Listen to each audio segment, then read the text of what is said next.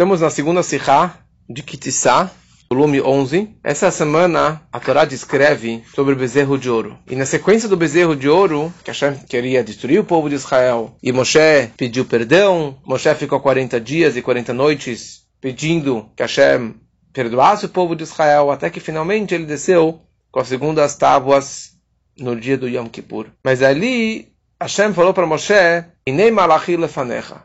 Eu vou enviar o meu anjo, meu malach, o mensageiro. Ele que vai tomar conta de vocês. Eu não vou estar mais com vocês. Eu vou ficar lá em cima. E quem que vai estar presente com o Bnei Israel vai ser o malach. Moshe ficou muito chateado.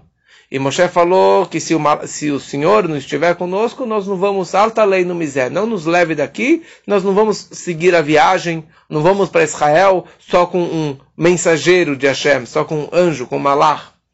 E daí Hashem falou, tá bom, Salachti Kedvarecha, eu perdoo o povo de Israel, e eu vou sim estar presente com vocês.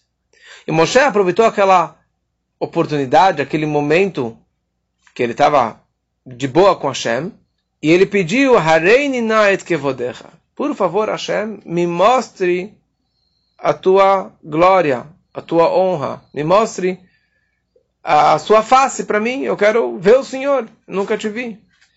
E Hashem falou para ele, panai, você não, você não vai poder ver a minha face, que na hora que você ver a minha face, você vai morrer. Ninguém vai ver a minha face, ninguém viu a minha face. E interessante que o Medrash naquela hora descreve os malachim, eles começaram a criar uma, uma, uma rebelião muito forte contra Moshe, ficaram furiosos como que Moshe teve a coragem, a chutzpah, de pedir para Hashem se revelar para ele, revelar o, o, rosto dele, o íntimo dele. Porque o panim é rosto e panim é o pnimiut, é o íntimo da pessoa. Mas foi isso que Moshe pediu. E Hashem falou para ele,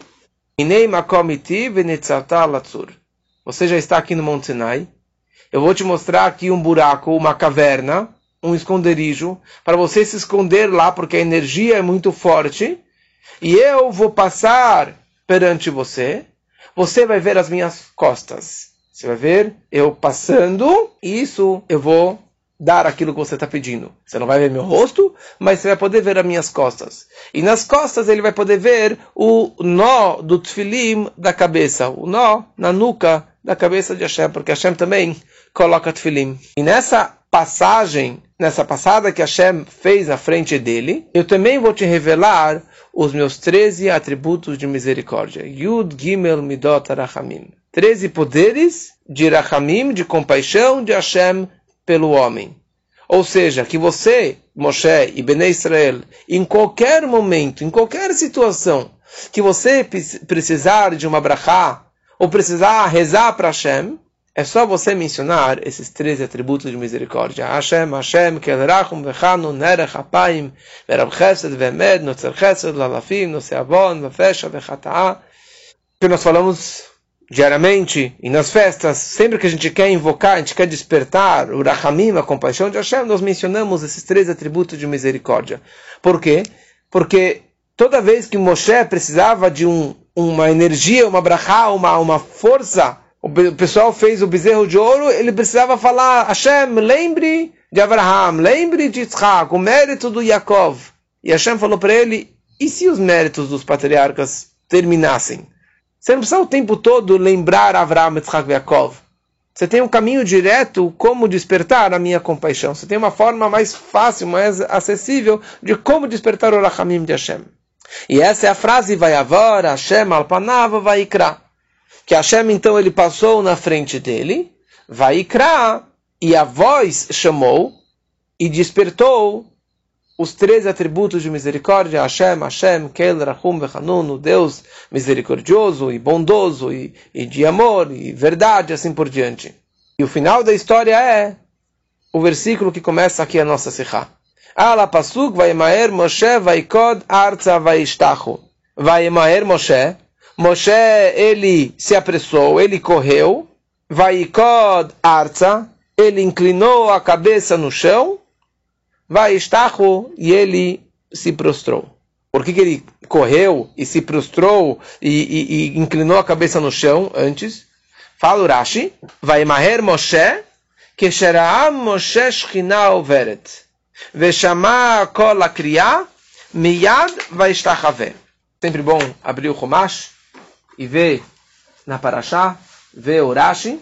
Rashi, no capítulo 34, no versículo 8, ele explica quando Moshe viu a Shekhinah, a divina presença, passando diante dele, e ouviu a chamada da voz de Hashem, ele imediatamente prostrou-se.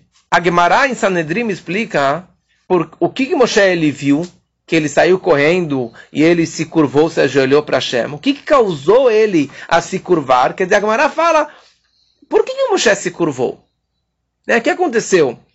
E a Gemara descreve, já que ele viu a presença divina passando, e ele ouviu a voz dessa criada, esse chamado dos três atributos de misericórdia, por isso ele se empolgou e ele se curvou. Assim que fala Gemara em Sanhedrin. E aparentemente, essa era a pergunta que Urashi tinha, que por isso ele trouxe essa explicação. Certo?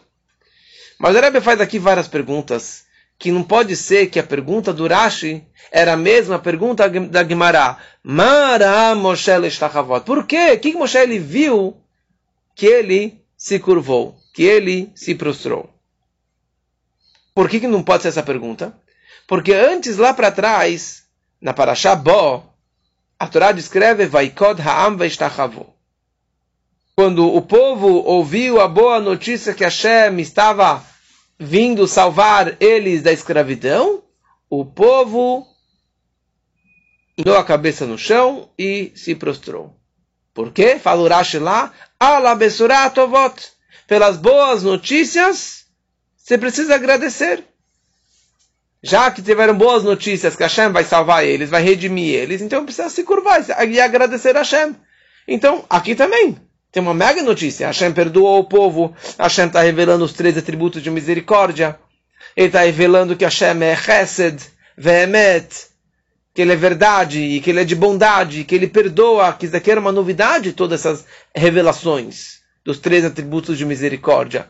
Mesmo que talvez, como os comentaristas explicam, já teve uma revelação de algumas dessas forças, desses atributos para Moshe Rabbeinu, mas não dessa forma completa e não esse tipo de revelação. Moshe nunca teve esse tipo de revelação. Então, óbvio que ele deve se curvar. Então, qual a pergunta da Gemara? Ou qual a pergunta do Rashi? Por que, que ele tem que se curvar?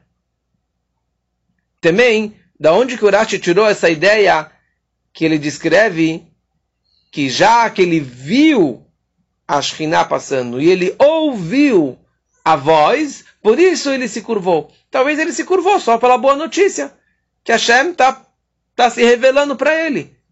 Hum. Parece que ele, que ele ouviu e depois ele viu e só depois que ele se curvou. Será que pode ser simplesmente pelas boas notícias? Que Hashem está perdoando, que Hashem está revelando para ele esses atributos. E no, e no cabeçalho do Rashi, ele não precisava escrever as palavras vai Maher Moshe, que Moshe ele correu, ele se apressou. Se toda a ideia aqui é porque ele se curvou, então no título o Rashi deveria escrever só que ele vai vai estar que ele inclinou a cabeça no chão e ele se prostrou. E não que ele correu. E o Rashi acrescenta a palavra miad vai estar que quando ele viu e quando ele ouviu, miad, imediatamente ele se prostrou. Ele deitou no chão. Por que ele tem que escrever a palavra miad, imediatamente?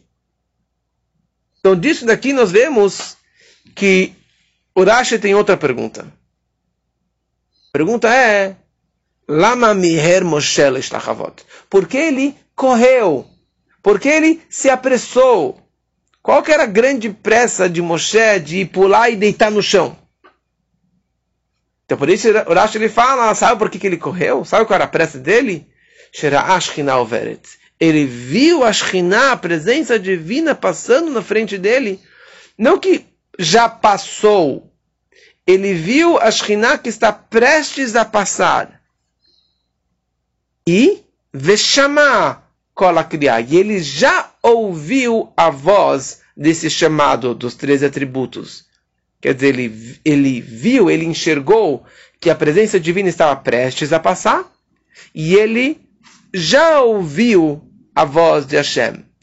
Então estava nesse interim, nesse meio termo. Ele já ouviu, ele estava vendo que Hashem estava chegando, estava prestes a passar na frente dele. Por isso ele aproveitou aquele momento, aquele intervalo, digamos assim, e ele miad, imediatamente ele pulou e se prostrou para Hashem com muita pressa e agilidade, para não perder o momento, para não perder a oportunidade de agradecer e se curvar para Hashem. Isso que o Rebbe fala, aparentemente, por isso que ele me é, por isso que ele foi rápido.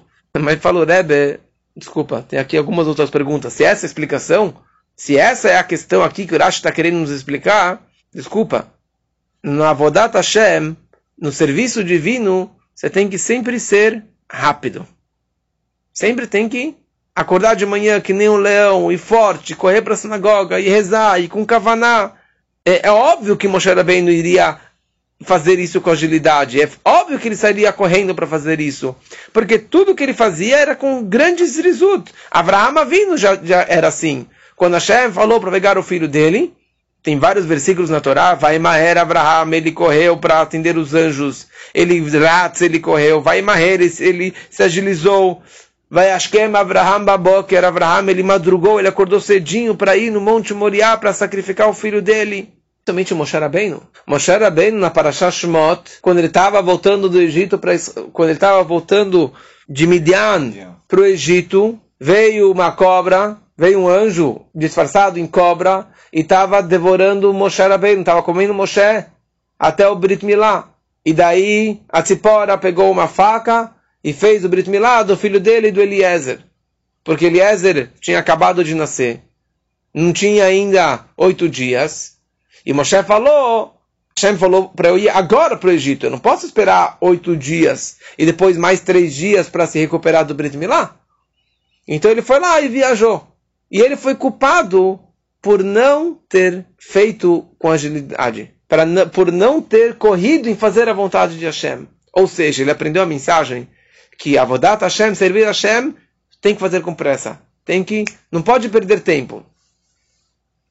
E a maior pergunta é, o que significa que Ra'am Moshe Shekhinah?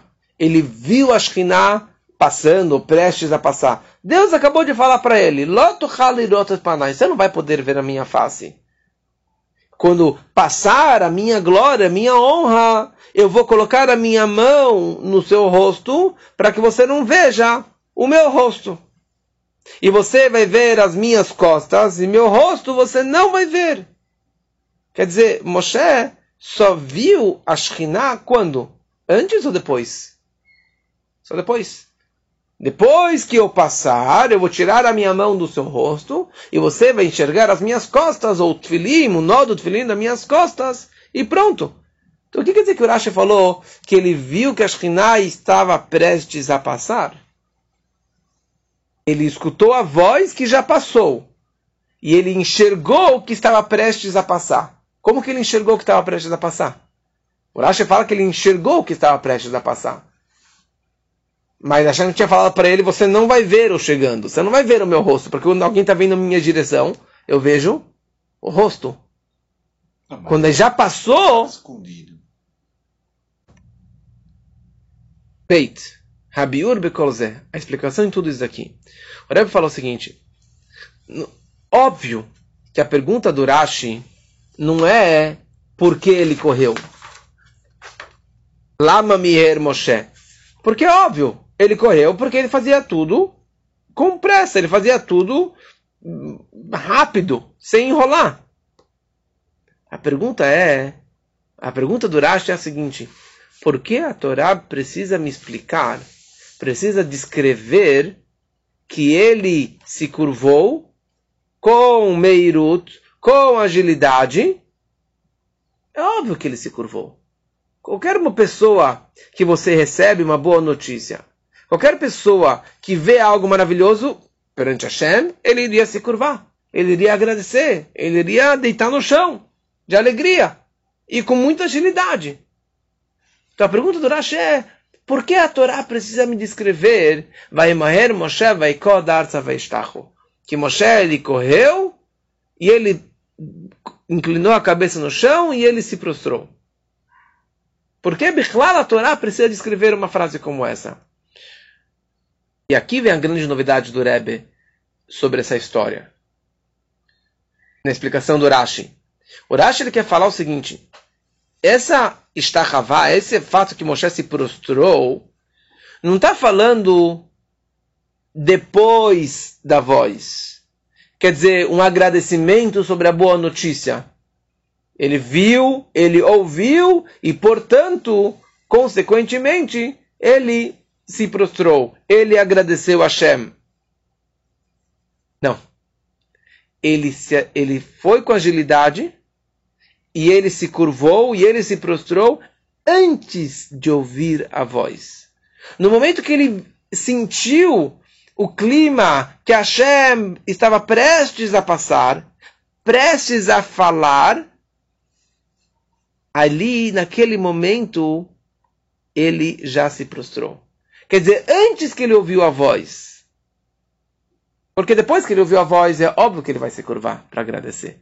Depois que ele ouviu os três atributos de misericórdia, de compaixão de Hashem, é óbvio que é uma notícia maravilhosa que Hashem perdoou o bezerro de ouro que Hashem deu, deu, deu a chave dos três atributos de misericórdia. É óbvio que ele vai agradecer. Fala Urashi, miyad.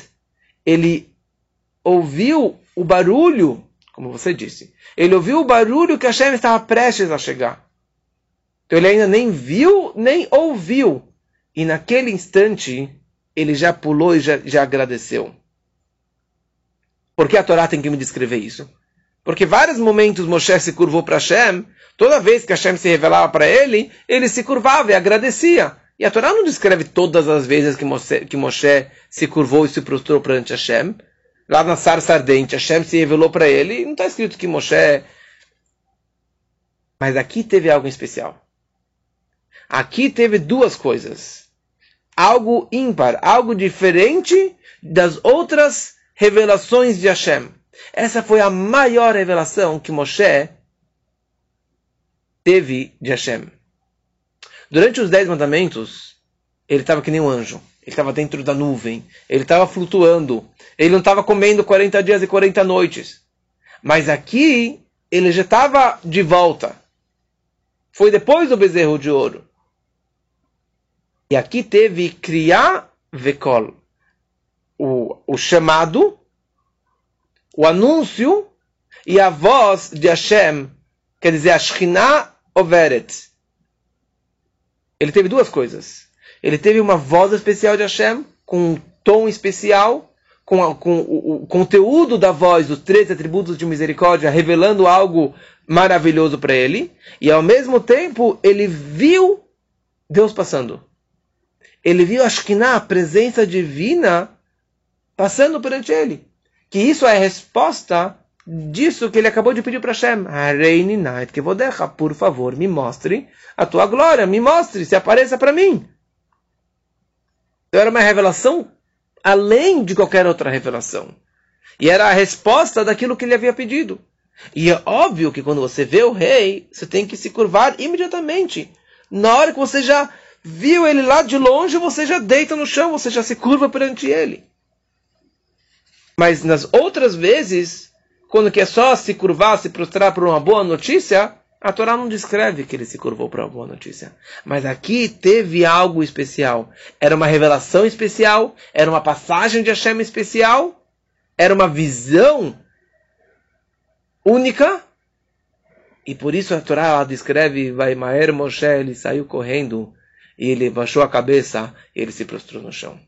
Então, com essa explicação, que Raash Hinal Veret significa não que já passou, não que ele já ouviu a voz, e sim quando começou, Itrilavor começou a passar, então a gente entende também, nós perguntamos antes como pode ser que Moshe viu Deus.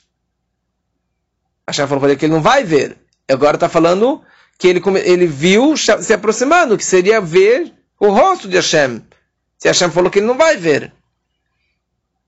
Só que a Torá ela descreve, Deus falou para Moshe Rabbeinu, Vayabavor kevodi, quando eu passar na tua frente, na hora que eu estou passando, ali, naquele instante, você não tem o direito de me enxergar.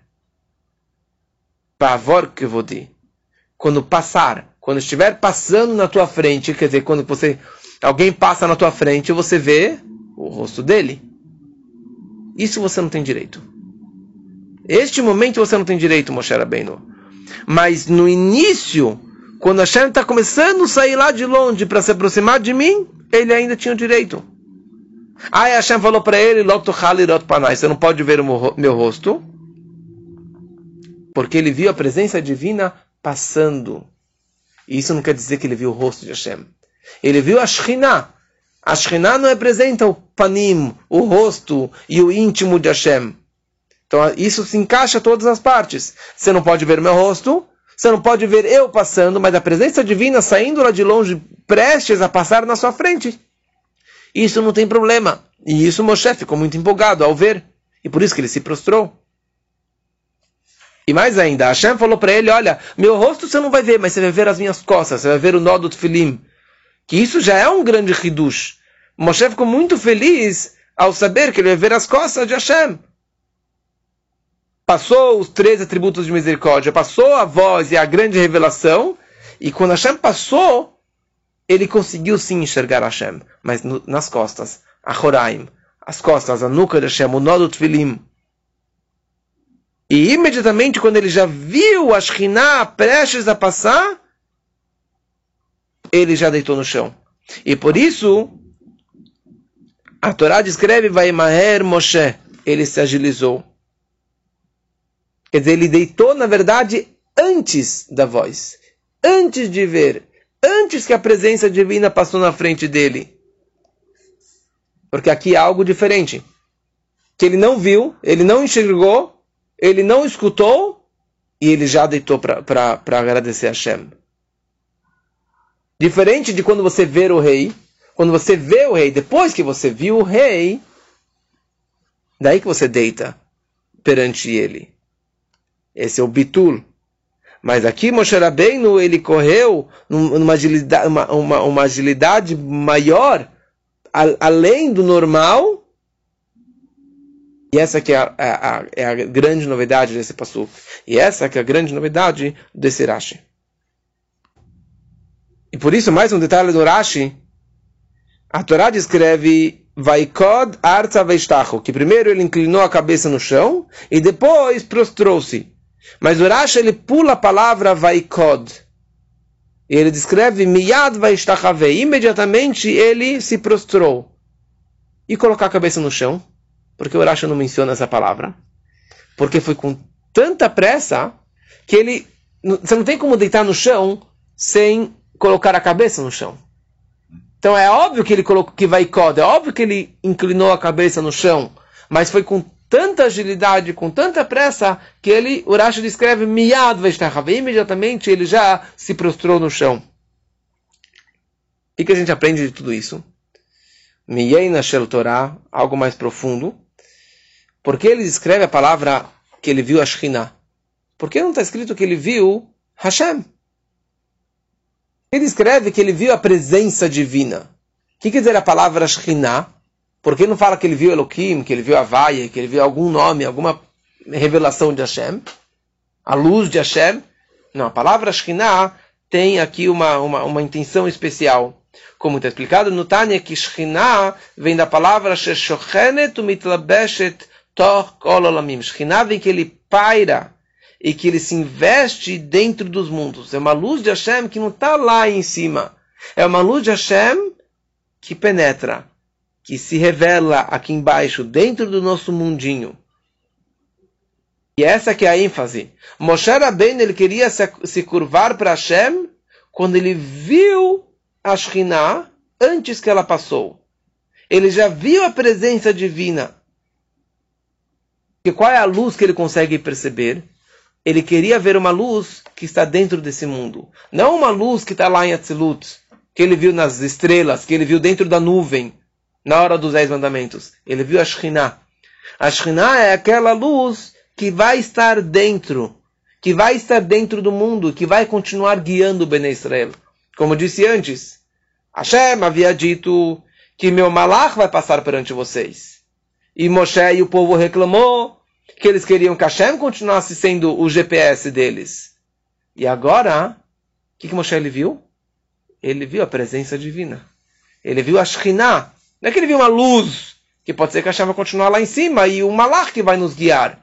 Ele viu a presença divina se revelando e se investindo dentro deste mundo, e por isso que imediatamente ele se curvou e se prostrou perante Hashem, agradecendo, agradecendo a presença divina.